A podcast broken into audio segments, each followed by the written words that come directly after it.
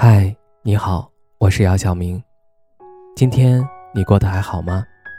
今晚有个故事想分享给你，愿我的声音能够温暖到你。听完故事早点睡，晚安，长夜无梦。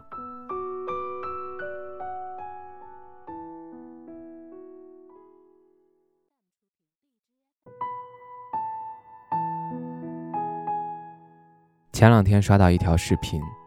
一个男子衣衫褴褛地坐在街边，一位好心的大哥上前询问他的情况。男子告诉大哥自己没钱回家过年。当大哥问他你差多少路费时，男子说一百块钱。大哥毫不犹豫地掏出三百块钱交给男子，让他赶快买票回家过年。男子收到钱后痛哭流涕。我们并不认识，我不知道你的名字，你也不知道我的名字，但你愿意帮助我回家，让我在这个冬天感受到了别样的温暖。这两年一到年底，就老听到别人说有钱没钱回家过年。对这句话应该怎么理解呢？你可以把它当成一个善意的劝告。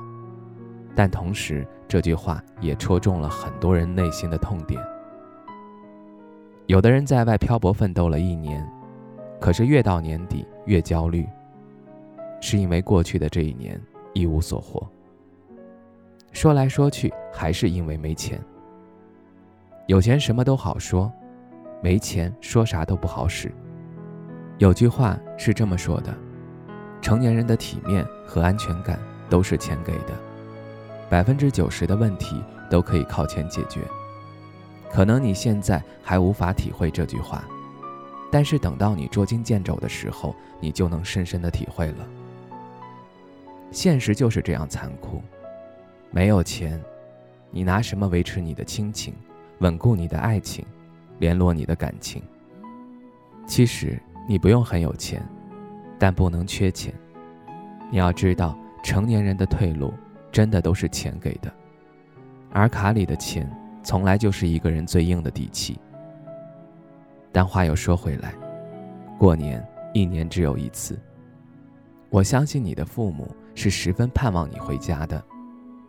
我也相信他们不会在乎你有钱没钱，所以在你条件允许的情况下，冲着和父母团圆，你也要回家。如果实在回不去，就给父母打个电话，但我知道你一定会报喜不报忧。最后，愿你有钱没钱，都能回家过年。